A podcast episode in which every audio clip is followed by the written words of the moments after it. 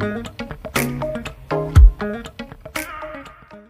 始まりました。アムパムトーキングザレディをやっていきたいと思います。よろしくお願いします。はい、お願いします。お願いします。はいはい。はい。えっ、と、今回のテーマはですね、えっ、と、もうすでに、えっ、と、SNS であったりとか、まあ、うんうんえっ、と、ノートであったりで公開しておりました、えー NFT の紹介プロジェクトについてちょっと触れていきたいと思っております。はい。はい。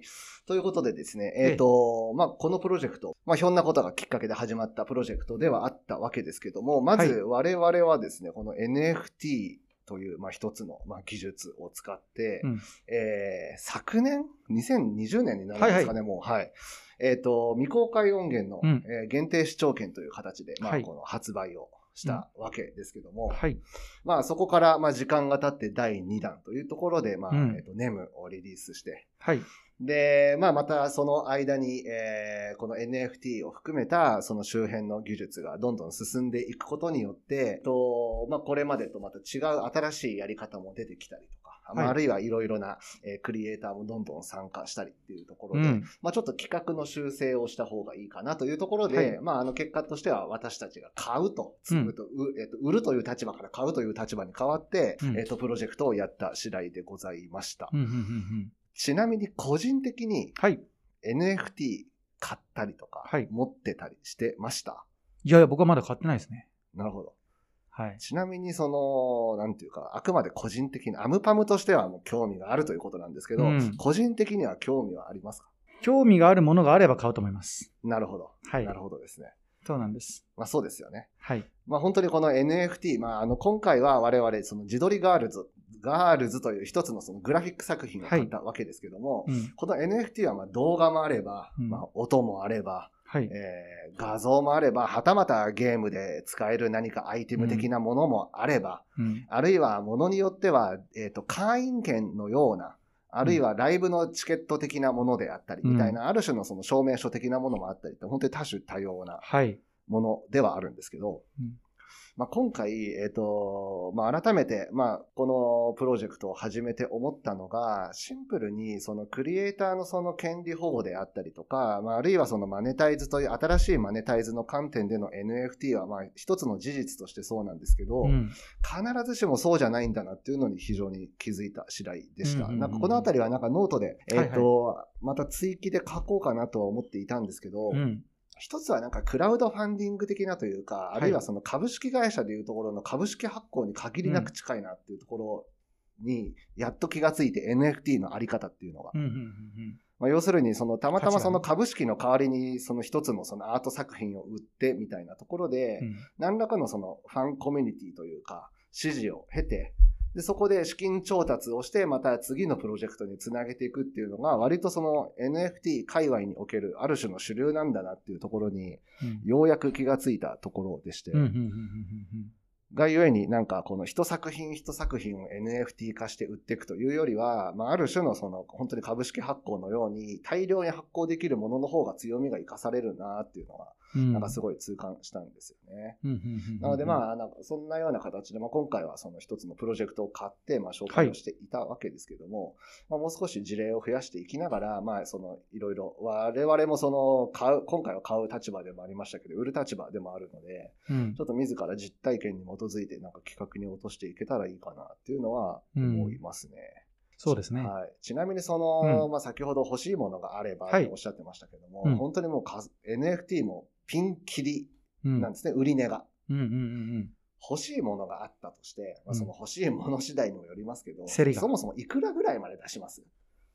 いや、でも、はい僕普通にあの、はい持ってますんで、はい仮想通貨は。うん。別にあのそれでそんなにこう、お金儲けをしようみたいな感覚は全くなくて、はい。ゲーム的な感覚であの買ってましたんで、うん。まあそれを使う分にはゲームと一緒で、あ、その範疇であればそうそうそう、その金額全部なくなっても別に死ぬわけじゃないなと思ってますので、なるほど、なるほど。はい。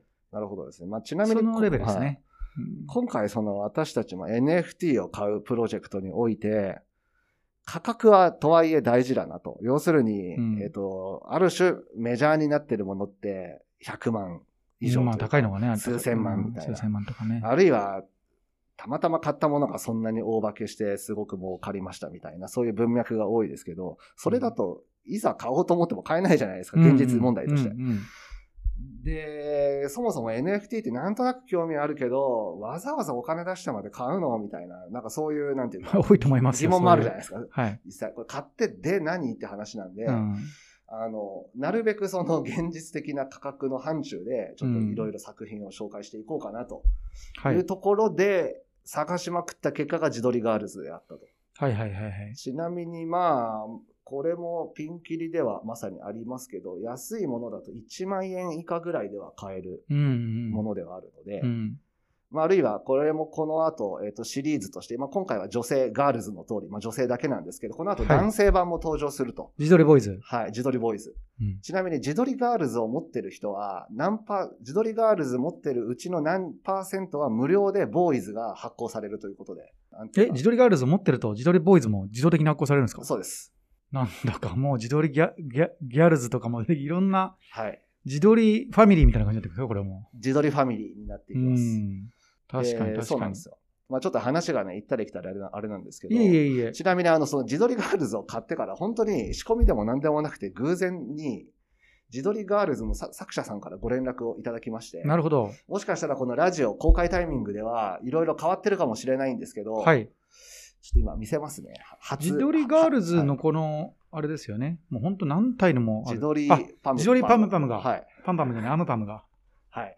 自撮パム。すごいですね。自撮りパムパムを作ってくれたんですか、はいこれ売る、売るつもりですか？いや、売るかどうかはちょっと今競技中ではあるんですけど、あの自撮りパムパムまでは今発展してきた。なるほどねはい。まあ、このやっぱりバーチャルというかね、はい。あデジタル上の、ね。デジタル上のはい中でのやっぱ遊びなんで、そうですね遊びというか楽しみなんで、はいまあそういう意味ではそれもありですよね、本当に。本当に、なんか今回変な話も買っただけで、まあシンプルに紹介しただけなのにこういうことも起こるんだなっていう。はでも、要は要は僕らのあのそのアムパムとかじゃなくても、い。はい。それぞれのね、方がやっぱり似顔絵描いてもらう感覚で、はい。自撮りなんですか？自自撮り田中さんとか自撮り佐藤さんとか、はい。なんかそんな感じで、はい。結構、あの、あなたのために自撮りか書きますってなれば、もうその人が買うかもしれないし、そうですね。っていう感じになってきますもんね。誰かが参加したらね。一気にアイドル系の人とかね。まあ実際にある種の株主総会的なコミュニティ感もあれば、そのファンを応援するファンダム的な要素もあるのかわかんないですけど、うん実際購入してから、あの、本当にたくさんの、そのフォロワーも増えましたし、はい。私たちが買っただけなのに。うん、自撮り、自撮りさんの方の。はい、そうですね。